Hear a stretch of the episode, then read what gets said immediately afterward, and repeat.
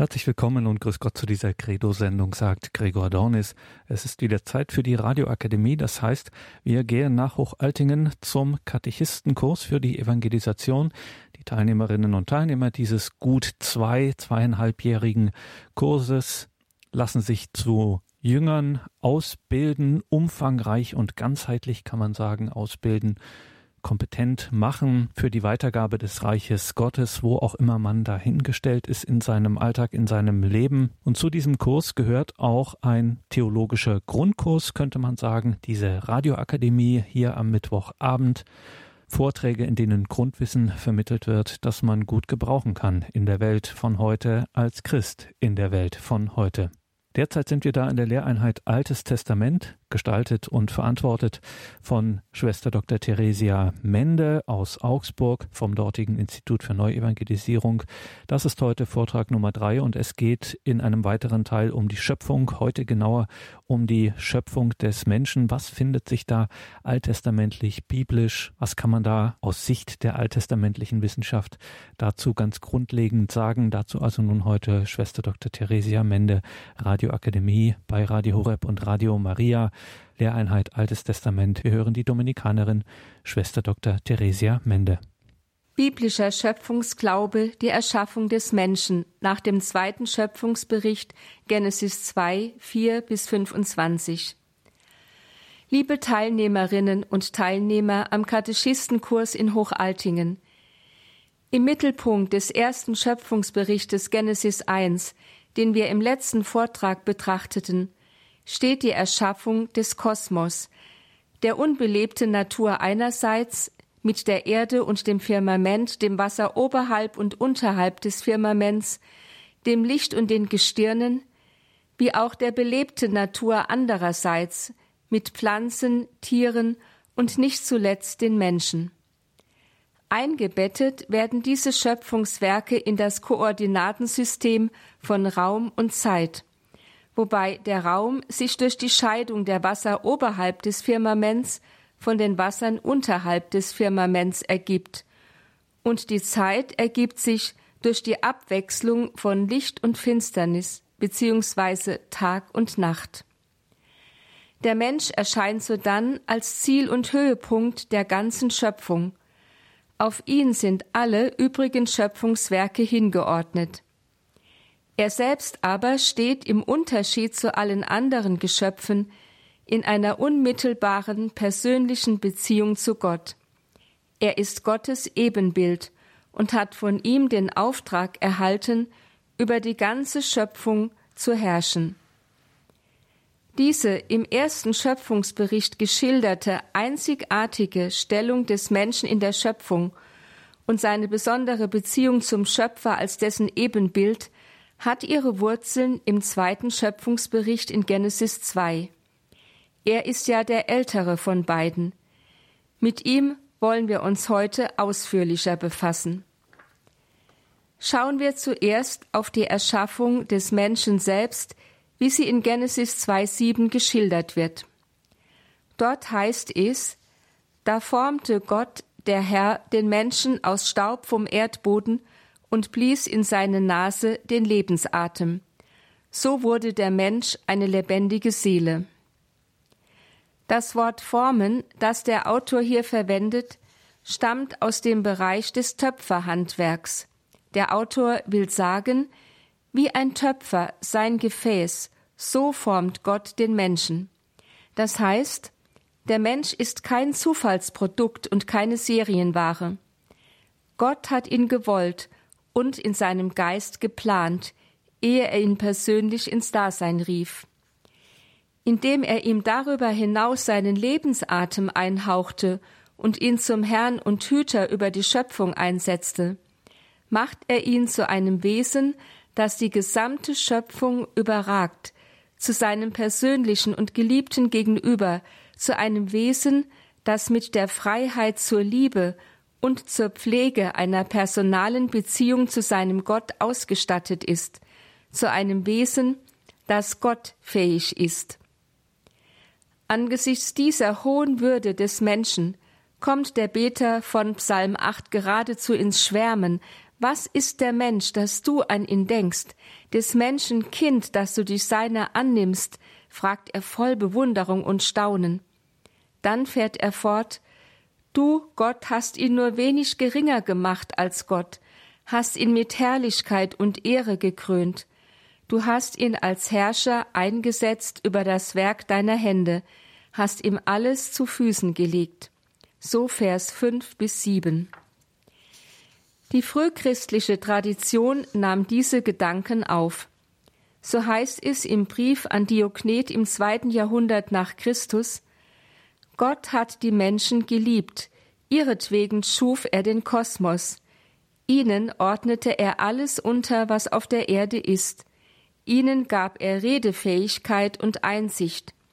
Ihnen allein gestattete er, empor zum Himmel zu blicken. Sie gestaltete er nach seinem Ebenbild.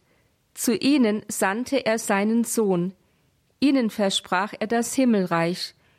Und er wird es denen geben, die ihn lieben. Und in jüngster Zeit stellt das Zweite Vatikanische Konzil fest, es ist fast einmütige Auffassung der Gläubigen und der Nichtgläubigen, dass alles auf Erden auf den Menschen als seinen Mittel- und Höhepunkt hinzuordnen ist.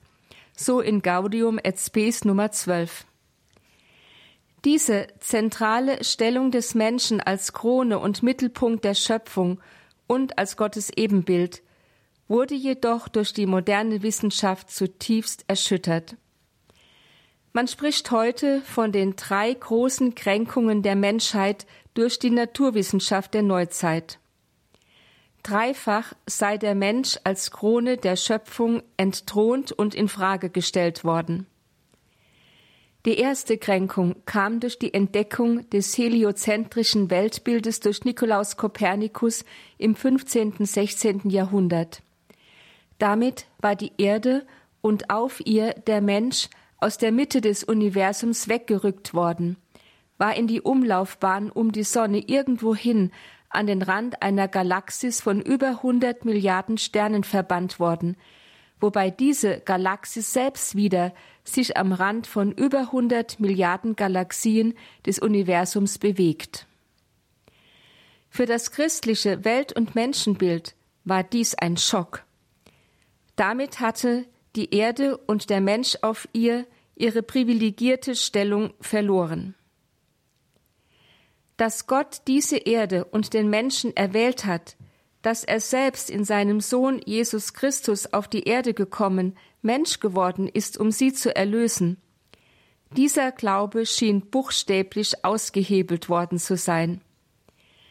Als dann hundert Jahre später Galileo Galilei das heliozentrische Weltbild auch noch als unvereinbar mit der Bibel proklamierte, war die Erschütterung komplett. Der Prozess gegen Galilei zeigt, wie sehr man mit diesen neuen naturwissenschaftlichen Erkenntnissen zu kämpfen hatte. Die zweite Kränkung kam durch die Evolutionstheorie von Charles Darwin im 19. Jahrhundert. Wir sprachen schon davon im letzten Vortrag. Mit der Evolutionstheorie war der Mensch als Krone der Schöpfung entthront worden. Der Mensch gehe nahtlos aus dem Tierreich hervor. Es gebe keinen wesenhaften Unterschied zwischen Mensch und Tier. Popularisiert hieß das, der Mensch stammt vom Affen ab. Damit aber sah man seine Würde als Krone der Schöpfung und als Gottes Ebenbild zerstört. Die dritte Kränkung kam durch den Wiener Tiefenpsychologen Sigmund Freud im 19. 20. Jahrhundert. Er stieß die Seele des Menschen von ihrer geistigen Höhe der Gott-Ebenbildlichkeit herunter und entlarvte sie als Maske von unbewussten Trieben. Nicht der Geist, sondern die Libido bestimme den Menschen. Was ist also der Mensch? Ist er nun Ebenbild Gottes, Krone der Schöpfung, nur wenig geringer gemacht als Gott mit Herrlichkeit und Ehre gekrönt, als Herrscher eingesetzt über das Werk seiner Hände, wie der Beter von Psalm 8 sagt? Oder ist er ein Zitat, Zigeuner am Rand des Universums, so Jacques Monod infolge von Kopernikus.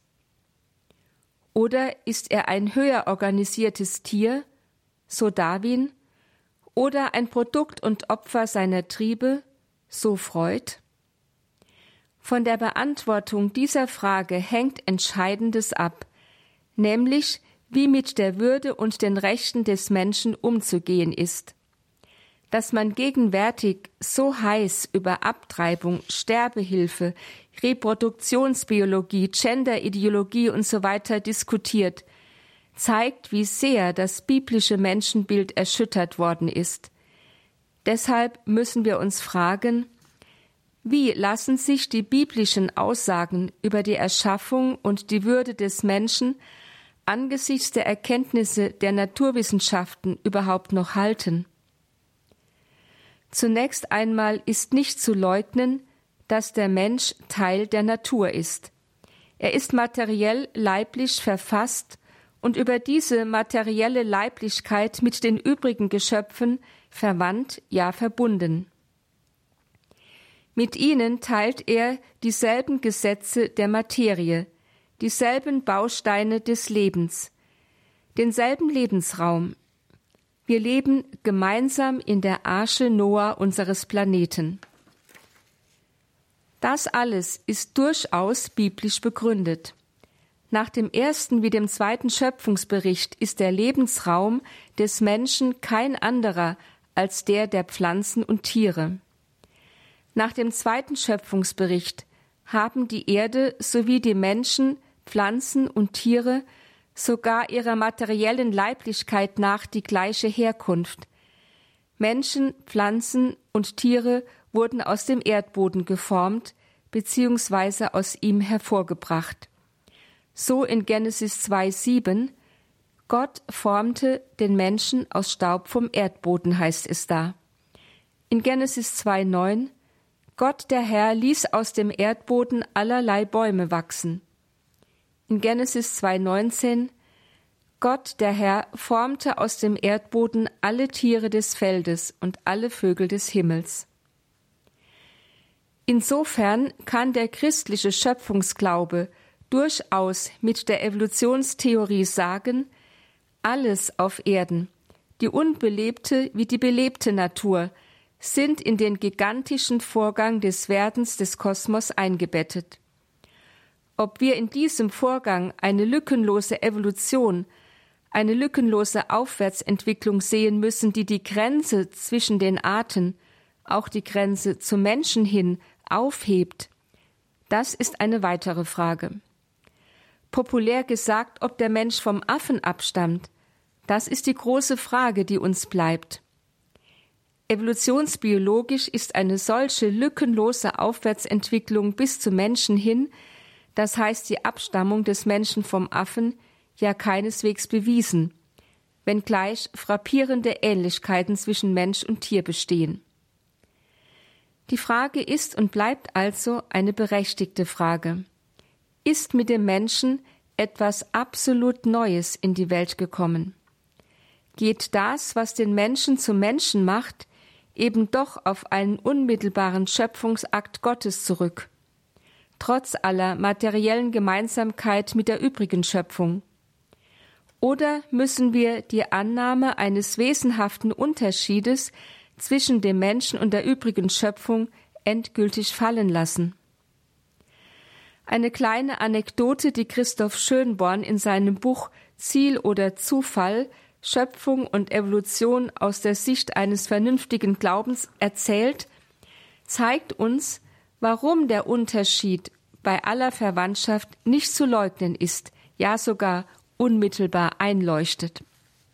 Er erzählt, ein Kollege und Mitbruder im Dominikanerorden erfreute uns in den täglichen Tischgesprächen mit seinem Projekt ein philosophisches Werk zu schreiben, in dem er den Nachweis führen wollte, dass der Mensch sich nicht vom Tier unterscheidet. Nachdem er uns immer wieder davon erzählte, wurde es eines Tages einem Mitbruder zu bunt, und er fragte ihn Pater X, ist dieses Buch autobiografisch? Unser Lachen und sein betretenes Schweigen waren die klare Antwort. Es gibt einen Unterschied, einen Wesensunterschied zwischen Tier und Mensch. Wir wissen nicht, wann dieser Unterschied in der Entwicklung zum Menschen aufgetreten ist. Wir wissen aber mit klarer Evidenz der Vernunft, dass es ihn gibt. Der biblische Schöpfungsglaube spricht ebenfalls mit klarer Evidenz von diesem Unterschied, wenn er in Genesis 2,7 betont, dass Gott selbst dem Menschen seinen Lebensatem einhauchte. Mit der übrigen Schöpfung teilt der Mensch seine materielle Leiblichkeit. Auch die Tiere formte Gott aus dem Erdboden.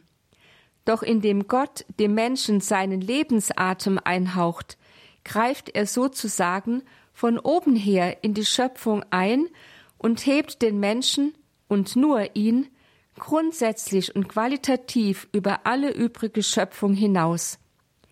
Es handelt sich um einen aus der materiellen Schöpfung unableitbaren Schöpfungsakt, bei dem Gott unmittelbar von oben her dem Menschen etwas total anderes, Neues einstiftet, etwas, was ihn zu einem unableitbar neuen Wesen in der Schöpfung macht. Der Abschlusssatz in Genesis 2,7 So wurde der Mensch eine lebendige Seele, meint genau das. Damit aber ist von oben von Gott her eine wesenhafte Grenze zwischen Mensch und Tier gesetzt, die von innen bzw. unten her aus eigener biologischer Kraft nicht zu überwinden ist. Der Mensch ist ein Wesen, das nicht nur eine Geistseele besitzt, sondern lebendige Seele ist. So wurde der Mensch eine lebendige Seele, heißt es in Genesis 2,7. Das heißt, er ist ein Wesen, das durch den unmittelbaren Eingriff Gottes zu etwas ganz Neuem geworden ist. Ist aber in der Tat mit dem Menschen etwas absolut Neues in die Welt gekommen, dann stellt sich die Frage, worin besteht dieses Neue, dieses Spezifikum des Menschen? Ein Spezifikum des Menschen ist seine Fähigkeit zur Sachlichkeit, das heißt die Fähigkeit, über unmittelbare vitale Interessen hinaus zu sich selbst in Distanz zu treten, um sich selbst wahrzunehmen und zu reflektieren. Dazu braucht der Mensch Geist und Freiheit. Dass er diese im Unterschied zum Tier tatsächlich besitzt, zeigt sich durch folgende Beobachtung. Mensch und Schimpanse haben weitgehend ein gleiches Genom aber kein Schimpanse wird sich jemals für sein Genom interessieren, geschweige denn es entziffern und Bücher darüber schreiben können. Seine Welt endet bei der Banane, bei der Fortpflanzung, bei seinen Bedürfnissen. Der Mensch hingegen kann sein Genom erforschen und noch das des Schimpansen dazu. Er kann sich für seine Verwandtschaft mit dem Schimpansen interessieren und sie studieren. Er hat sogar die Freiheit, seinen Unterschied zum Schimpansen zu leugnen. Aber er kann dies nur, weil er im Unterschied zum Schimpansen mit Geist begabt ist. Nur ein Mensch kann auf die Idee kommen, Bücher zu schreiben, die sein Anderssein als das Tier abstreiten.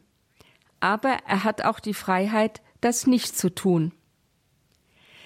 Der Evolutionismus führt diesen Geist des Menschen, seine Fähigkeit im oben genannten Sinn zu denken, auf Materie zurück, auf das Gehirn.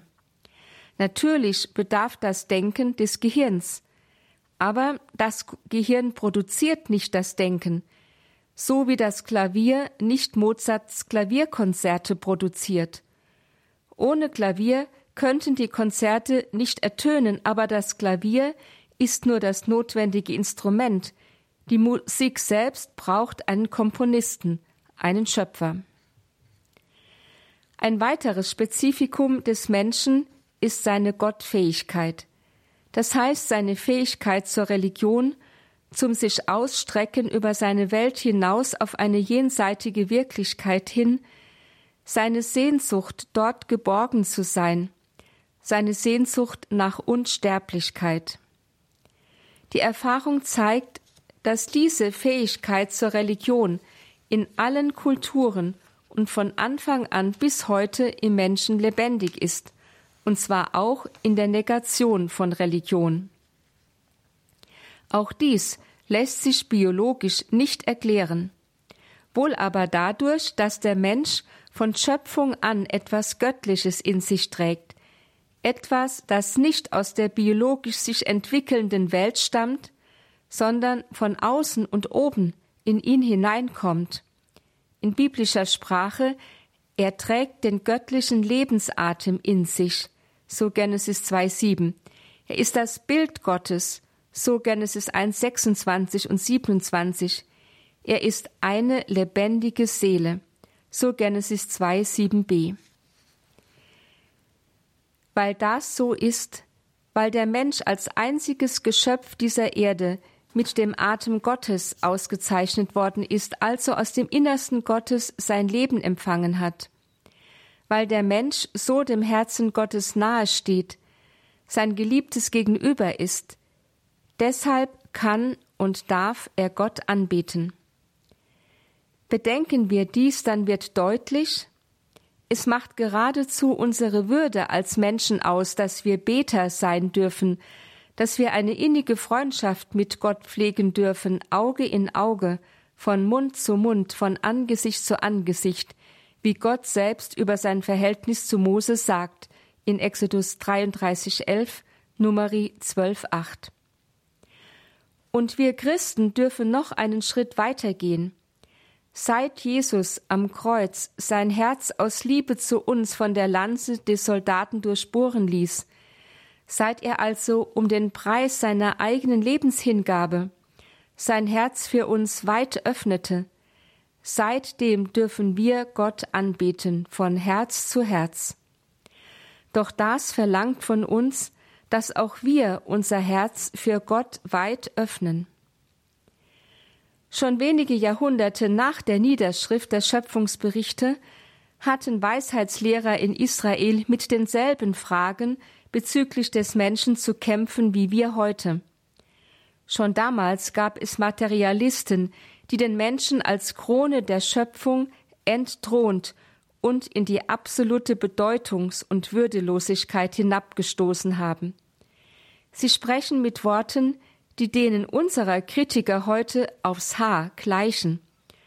So zum Beispiel im Buch der Weisheit 2, 2 bis 3.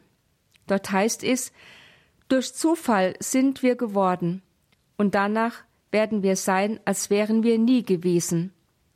Der Atem in unserer Nase ist Rauch, und das Denken ist ein Funke, der vom Schlag des Herzens entfacht wird. Verlöscht er, dann zerfällt der Leib zu Asche und der Geist verweht wie dünne Luft. Diesem erschreckenden materialistisch-atheistischen Menschenbild entgegnet der Weisheitslehrer in 2, 21 und 23, so denken sie, aber sie irren sich. Gott hat den Menschen zur Unvergänglichkeit erschaffen und ihn zum Bild seines Wesens gemacht.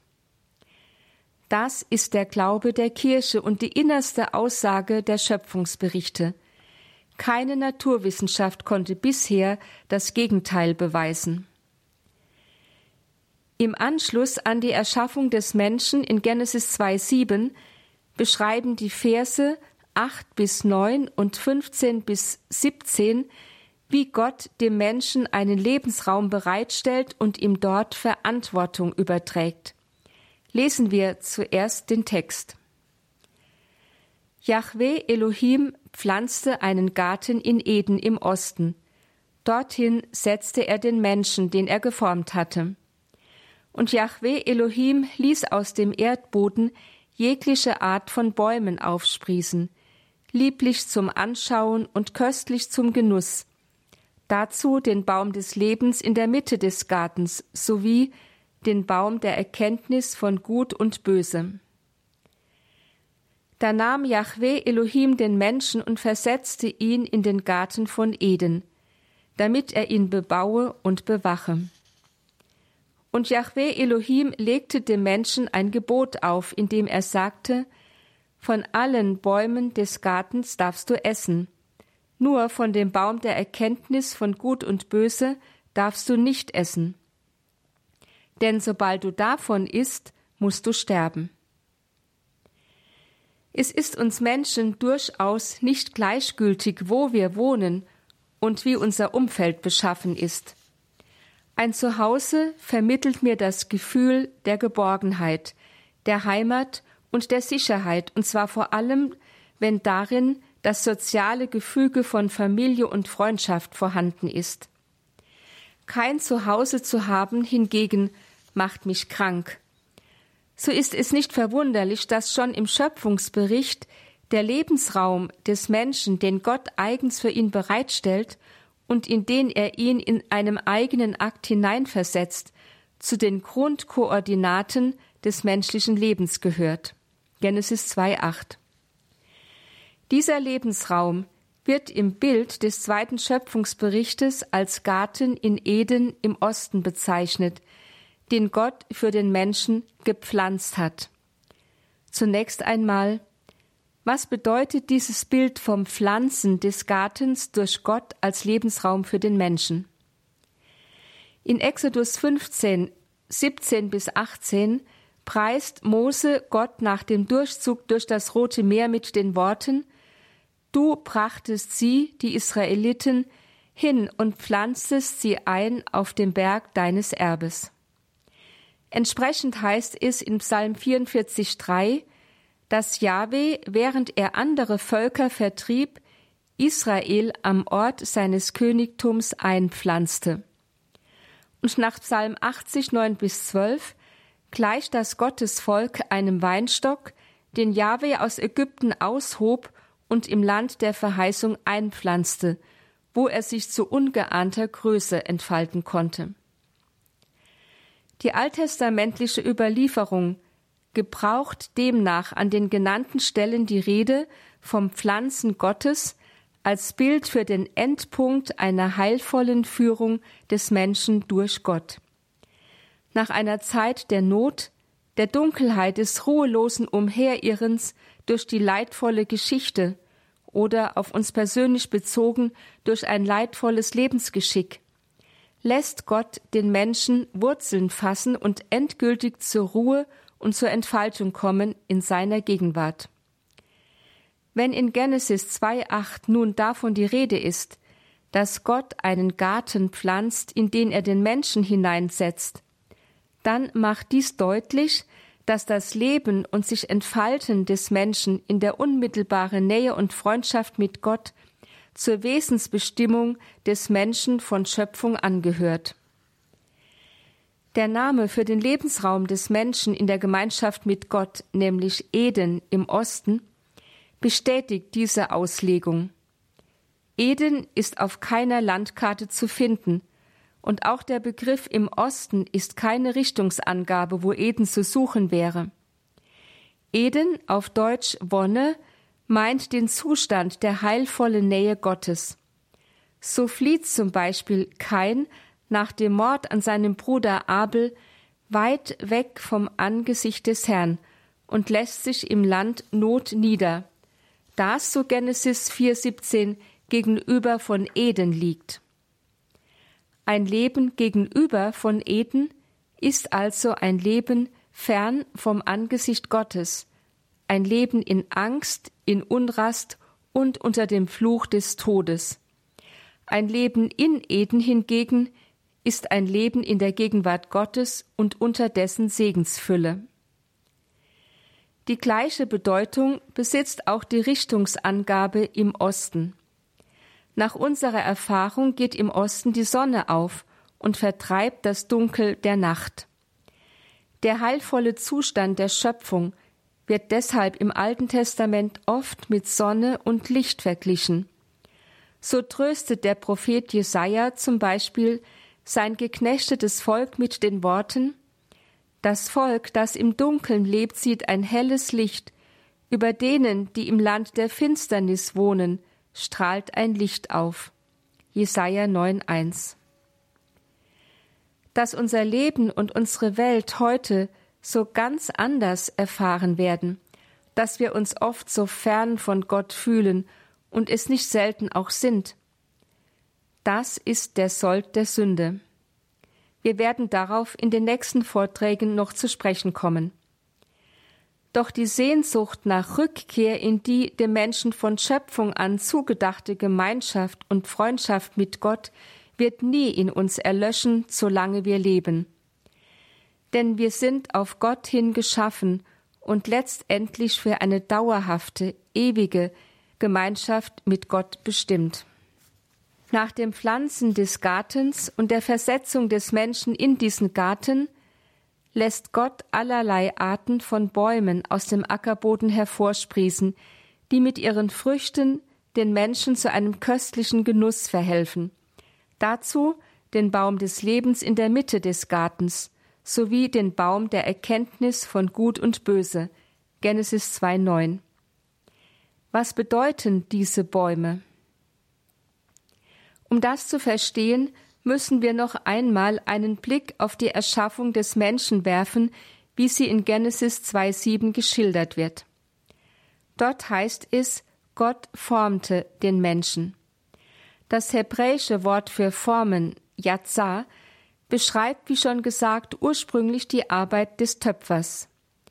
Hier auf die Erschaffung des Menschen übertragen will der Autor sagen, der Mensch ist kein Zufallsprodukt der Evolution, sondern ist wie das Kunstwerk des Töpfers dem planenden Geist Gottes entsprungen. Er ist also von Ursprung an auf Gott hin ausgerichtet.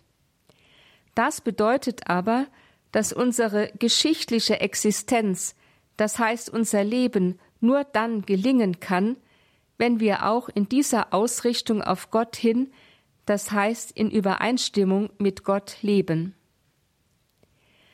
Außerdem macht das Wort Formen Yazar deutlich, dass der Mensch mit der ganzen Zuwendung und Liebe seines Schöpfers ins Dasein gerufen wurde, aber die Vollgestalt seines Wesens erst im Verlauf der Formung erhält, das heißt im Verlauf seiner Führungsgeschichte mit Gott, für die er selbst mitverantwortlich ist. Denn nur wenn wir uns im Verlauf unseres Lebens von Gott formen lassen, wie der Ton in der Hand des Töpfers, nur dann können wir zur Vollgestalt unseres Menschseins gelangen. Das haben die Israeliten in nachexilischer Zeit zutiefst begriffen, wenn sie in Jesaja 64,7 voll Reue auf ihre Vergangenheit schauen, wo sie sich nicht haben formen lassen, und dann in einem Bußgebet sprechen, Jahwe, du bist unser Vater, wir sind der Ton, und du hast uns geformt, wir alle sind deiner Hände Werk. Das bedeutet für uns, dass wir die Vollgestalt unseres Menschseins, die Vollendung unseres Wesens als Mensch und Ebenbild Gottes, nicht als ein fertig abgepacktes Paket mit auf den Weg bekommen haben, sondern dass sie das Ergebnis unserer Führungsgeschichte mit Gott ist, die sich über das ganze Leben hin erstreckt und die von uns mitverantwortet wird. An diesem Punkt kommen nun die Bäume im Garten von Eden ins Spiel, Genesis 2,9. Der Baum des Lebens verkörpert das Leben als solches, das aber nicht wie in den altorientalischen Mythen eine in sich ruhende und allein den Göttern vorbehaltene Größe ist. Vielmehr meint es die Lebensfülle, die Gott dem Menschen bei seiner Erschaffung zu schenken bereit ist und die er im Verlauf seines Lebens zur Vollendung führen will. Das heißt aber, dass der Mensch die Fülle des Lebens durch eigene Anstrengung oder gar gelöst von seinem Schöpfer niemals erreichen kann. Sie ist ihm zugesagt, aber auch seiner Manipulation grundsätzlich entzogen. Er hat keine Gewalt über sie, sondern kann sie nur erlangen, wenn er in Übereinstimmung mit seinem Schöpfer lebt. Genau auf diesen Sachverhalt macht der Baum der Erkenntnis von Gut und Böse aufmerksam, von dem zu essen Gott dem Menschen in Vers 17 untersagt. In der hebräischen Sprache umschreiben Begriffspaare wie gut und böse, die zwei extreme Pole benennen, immer die Ganzheit des Dazwischenliegenden. In unserem Falle umschreibt die Erkenntnis von Gut und Böse also ein umfassendes Wissen, das alles Geschaffene sowie die gesamte Weltordnung umgreift und somit der Schlüssel für die Konstitution der Schöpfung ist. Es liegt in der Natur der Sache, dass ein solches Wissen dem Geschöpf Mensch grundsätzlich entzogen und nur dem Schöpfergott zu eigen ist. Wenn somit im Bild des Schöpfungsberichtes gesprochen dieser Baum der Erkenntnis von Gut und Böse neben dem Baum des Lebens in der Mitte des Gartens Eden steht, dann ist damit ausgesagt, dass der Mensch die ihm zugedachte Lebensfülle nur erreicht, wenn er anerkennt, dass Gott allein der Herr der Schöpfung und der gesamten Schöpfungsordnung ist. Der Mensch darf zwar den Garten Eden bebauen und behüten, so in Vers 15. Das heißt, der Mensch darf im Auftrag Gottes und in Abhängigkeit von ihm seinen Lebensraum beherrschen und gestalten, ja sogar an der lebensschaffenden Schöpfermacht Gottes teilhaben. Aber er darf sich nicht selbst zu Gott machen, darf nicht meinen, er könne, losgelöst von Gott, sich zum Herrn über Leben und Tod ausrufen und anstelle Gottes die Lenkung der Welt und seines persönlichen Lebens übernehmen. Je mehr diese Haltung jedoch in unserer Gesellschaft wie in unserem persönlichen Lebensumfeld um sich greift, desto mehr kommt es zum Krieg aller gegen alle. Und dieser Krieg wird, wenn wir einmal mit offenen Augen in unsere Gesellschaft schauen, schon jetzt geführt. Ich möchte nur an den Krieg gegen das ungeborene Leben erinnern oder an den Krieg gegen das vermeintlich nutzlose Leben in Krankheit oder Alter oder an den Krieg gegen die von Gott gestiftete Gemeinschaft von Mann und Frau, die Ehe. Doch eine solche Haltung ist, wenn wir die schöpfungsgemäße Bestimmung des Menschen ernst nehmen, eine klare Fehlentwicklung. Leben wir, so leben wir dem Herrn, sterben wir, so sterben wir dem Herrn, ob wir leben oder sterben, wir gehören dem Herrn, sagt der Apostel Paulus in Römer 14,8. Mit diesen Worten bringt er die schöpfungsgemäße Bestimmung des Menschen auf den Punkt. Und daraus ergeben sich zwei Konsequenzen für unser Leben. Erstens, unser Leben erschöpft sich nicht in seiner physischen Existenz, nicht in seinem Eingebundensein in Werden und Vergehen. Es besitzt einen viel größeren Wert als den, den ich sehen, greifen oder manipulieren kann.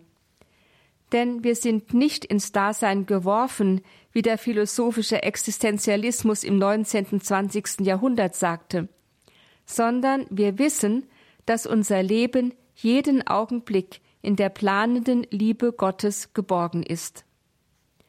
Zweitens, meine biologische Natur ist gleichsam nur das Gefäß, das die mir von Gott verliehene Bestimmung aufnimmt und der Vollendung entgegenführt. Ich bin berufen zur Freiheit und Herrlichkeit der Kinder Gottes, wie Paulus im Römerbrief schreibt, 821. Und das ist eine wunderbare Berufung. Zuletzt bleibt uns noch die Betrachtung der Erschaffung des Menschen als Mann und Frau und die Zuordnung beider, wie Gott sie ursprünglich gewollt hat.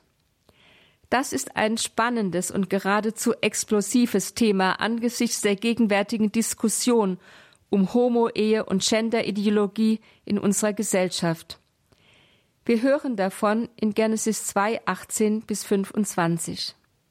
Schauen wir zuerst auf den Text. Da sprach Yahweh Elohim, es ist nicht gut, dass der Mensch allein ist. Ich will ihm eine Hilfe machen, ihm entsprechend sein Gegenüber. Da formte Jahweh Elohim aus dem Erdboden alle Tiere des Feldes und alle Vögel des Himmels und führte sie dem Menschen zu, um zu sehen, wie er sie benennen würde. Und genau so, wie er sie nennen würde, sollte der Name der Lebewesen sein. Der Mensch benannte alles Vieh, die Vögel des Himmels und die Tiere des Feldes. Aber für den Menschen fand er keine Hilfe, die ihm entsprochen hätte. Da ließ Yahweh Elohim einen Tiefschlaf auf den Menschen fallen, so dass er einschlief. Dann nahm er eine von seinen Rippen und verschloss die Stelle wieder mit Fleisch. Und Yahweh Elohim baute aus der Rippe, die er vom Menschen genommen hatte, eine Frau und führte sie dem Menschen zu. Da sprach der Mensch, dies ist nun endlich Bein von meinem Bein und Fleisch von meinem Fleisch. Diese wird man Frau, Isha, nennen, denn sie ist vom Mann Ish genommen. Daher wird der Mann Vater und Mutter verlassen und seiner Frau anhangen, und sie werden zu einem Fleisch. Es waren aber beide nackt, der Mensch und seine Frau, dennoch schämten sie sich nicht. Schon der erste Vers dieses Textabschnittes erregt bei vielen Lesern Widerstand oder zumindest Unverständnis.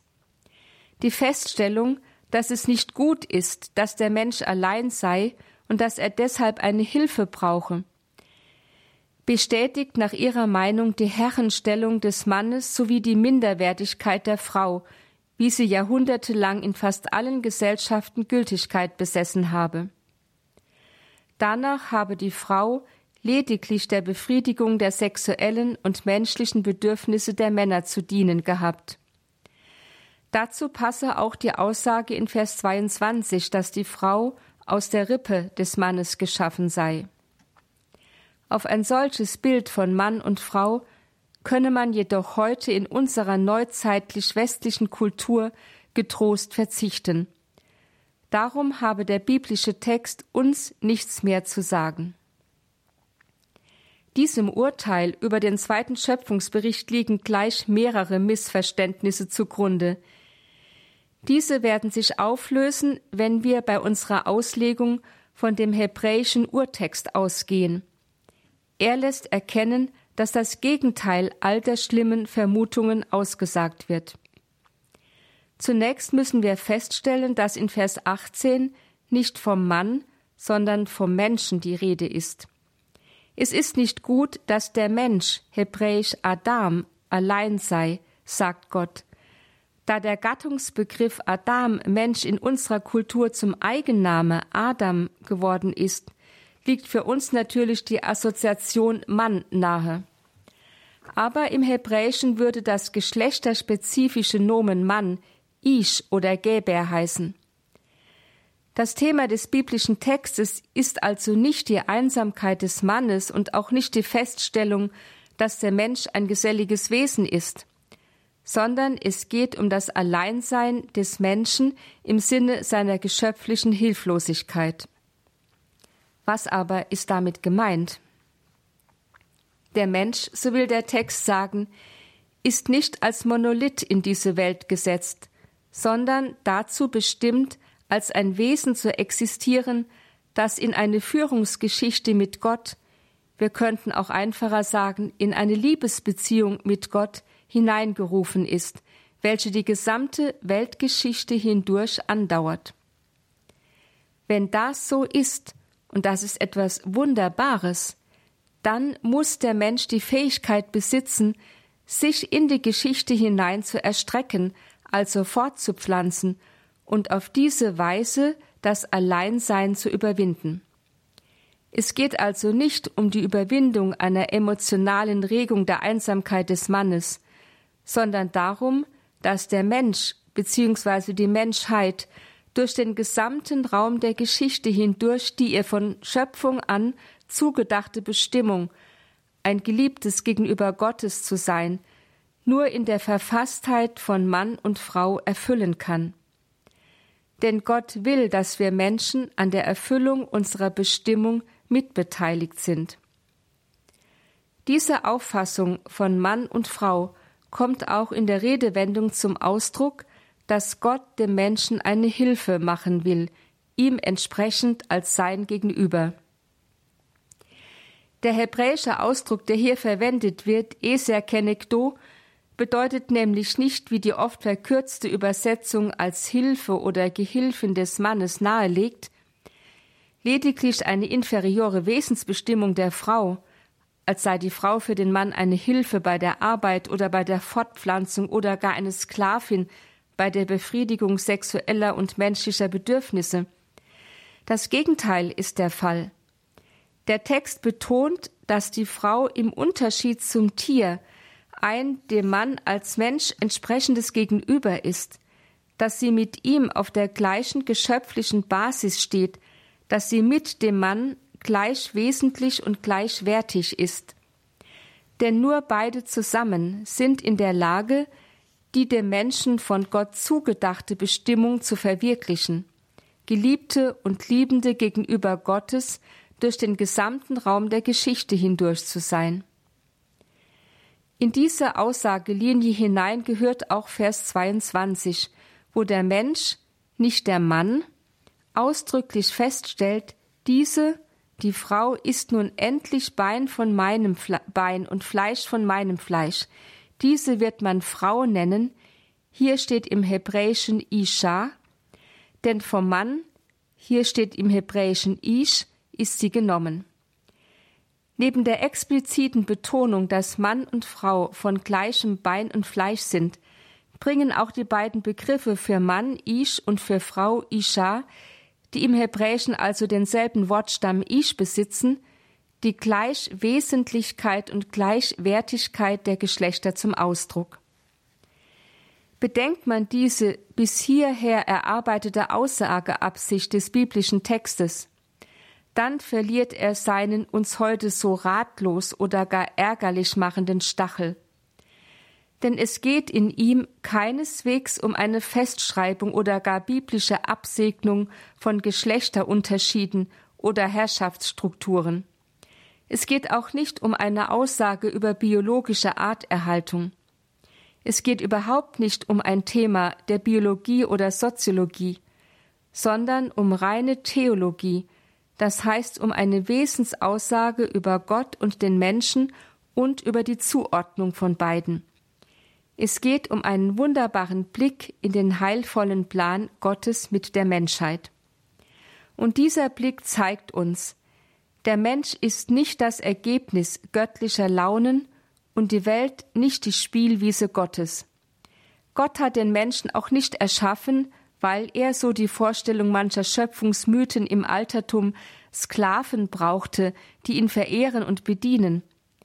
Nein, Gott hat den Menschen als sein Ebenbild erschaffen, als sein geliebtes Gegenüber, dem er selbst seinen Lebensatem eingehaucht, den er somit zu einem würdevollen Geschöpf gemacht und über alle übrige Schöpfung erhoben hat. Gott hat den Menschen zu einem Wesen gemacht, das seine letzte Bestimmung in nichts Geringerem findet als in der liebenden Gemeinschaft mit ihm selbst. Doch damit diese Gemeinschaft entstehen und sich durch den gesamten Raum der Geschichte hindurch erstrecken kann, braucht es die Ausdifferenzierung des Menschen in Mann und Frau sowie die fruchtbare Zuordnung beider denn nur diese vermag die Entfaltung der Menschheit durch die ganze Geschichte hindurch zu garantieren. Um letzteres geht es insbesondere in Vers 24, wo es im Übrigen entgegen der üblichen Heiratspraxis in Israel heißt, dass der Mann Vater und Mutter verlassen und seiner Frau anhangen und beide ein Fleisch werden sollen. Bedenkt man dies alles, dann versteht man auch, weshalb die kirchliche Sexualmoral daran festhält, dass die Betätigung der Sexualität innerhalb der ehelichen Gemeinschaft von Mann und Frau ihren Platz hat, und zwar nicht nur einen bevorzugten, sondern den ausschließlichen Platz. So zum Beispiel nachzulesen im Katechismus der katholischen Kirche Nummer 2351 bis 2372. Dann ist auch klar, dass jeder irgendwie geartete Genderismus fehl am Platz ist. Alles andere ist schlichtweg eine Missachtung der Schöpfungsordnung. Weihbischof Florian Wörner schreibt treffend in seinem Artikel Amt und Macht, kirchliche Sexualmoral, Zölibat der Priester in der Zeitschrift Kontakt, wir stehen als Katholiken heute also vor keiner geringeren Entscheidung als der erste Mensch im Paradies.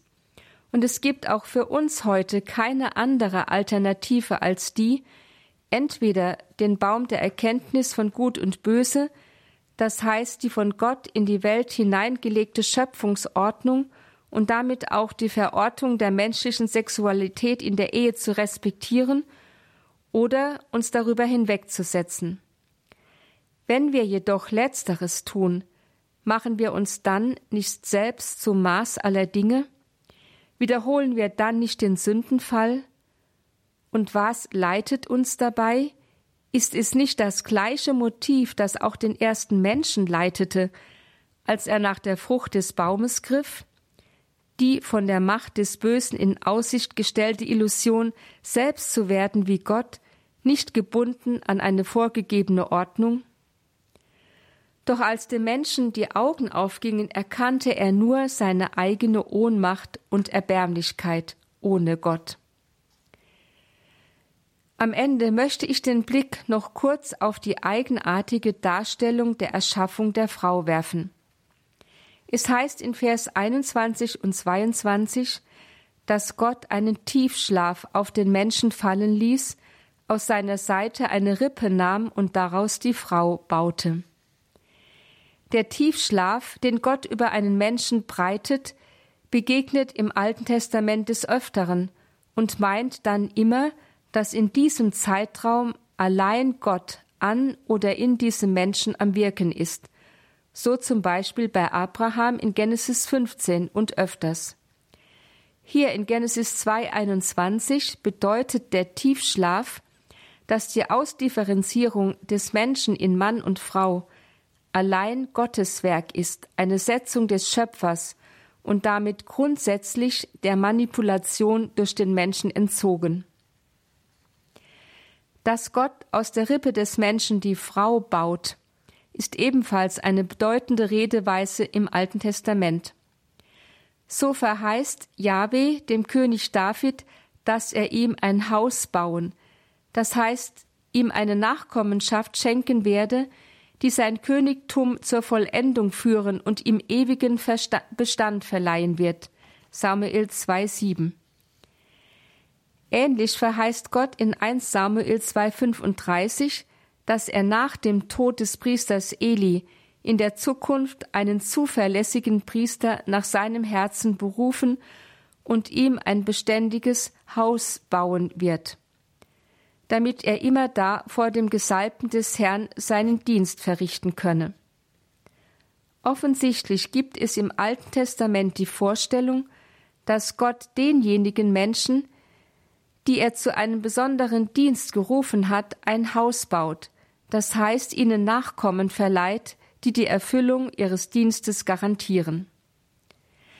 Entsprechend ist die Rede vom Bauen der Frau aus der Rippe des Menschen in Genesis 2, 21 bis 22 ein Hinweis darauf, dass Gott dem Menschen durch die Differenzierung in Mann und Frau und die damit ermöglichte Fruchtbarkeit zu einer dauerhaften Nachkommenschaft verhilft, und diese wiederum garantiert die Erfüllung der menschlichen Bestimmung, Geliebtes gegenüber Gottes durch den gesamten Raum der Geschichte hindurch zu sein.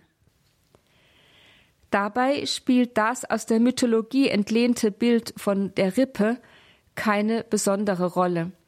Es soll lediglich noch einmal die grundlegende Wahrheit über die Conditio Humana bestätigen, dass der Mensch, der Adam, von Gott in zwei Geschlechtern geschaffen worden ist mit dem Ziel, dass eine Liebesgemeinschaft zwischen Mann und Frau entstehen kann, die zugleich fruchtbar wird für neues Leben – so dass der Weg Gottes mit der Menschheit sich ebenfalls als eine Liebesgeschichte zwischen Gott und Mensch durch den gesamten Raum der Geschichte hindurch entfalten kann.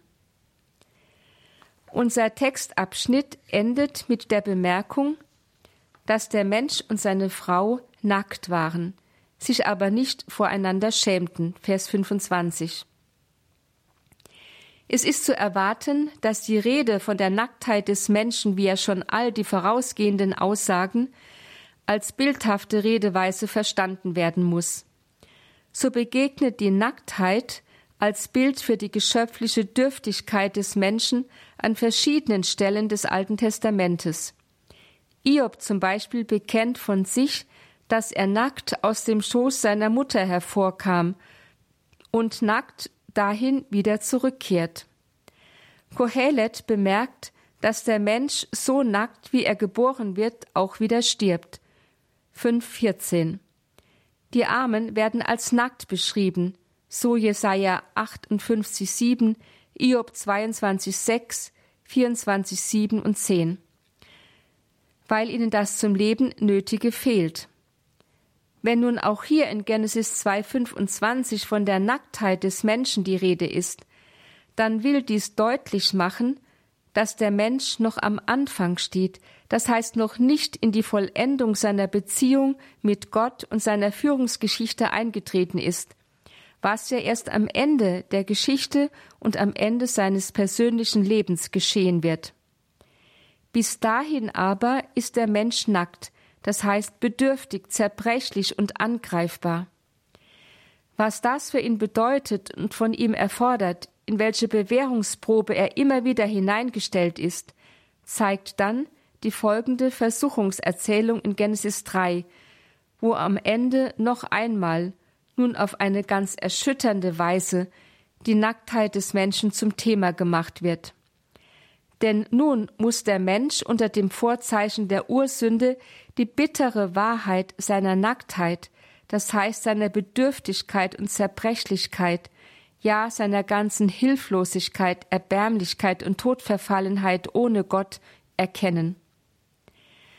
Aber wir Christen dürfen, davon werden die nächsten Vorträge sprechen, im Exultet, dem großen Lobgesang der Osternacht, auf geradezu paradoxe Weise jubeln, o wahrhaft heilbringende Sünde des Adam, du wurdest uns zum Segen, da Christi Tod dich vernichtet hat, O glückliche Schuld, welch großen Erlöser hast du gefunden. Das war Vortrag Nummer drei in der Lehreinheit Altes Testament beim Katechistenkurs im Haus St. Ulrich in Hochaltingen. Diese Lehreinheit verantwortet Schwester Dr. Theresia Mende, die wir jetzt auch gehört haben mit ihrem dritten Vortrag in dieser Lehreinheit, die Dominikanerin vom Institut für Neuevangelisierung in Augsburg. Liebe Hörerinnen und Hörer, natürlich, das kann man nachhören auf einer CD. Man kann das Ganze auch in der Mediathek nachhören, in der Horeb-App und auf horeb.org. Hier folgt jetzt die Sendereihe Nachgehört. Danke Ihnen allen fürs Dabeisein. Einen gesegneten Abend und eine behütete Nacht wünscht Ihr Gregor Dornis.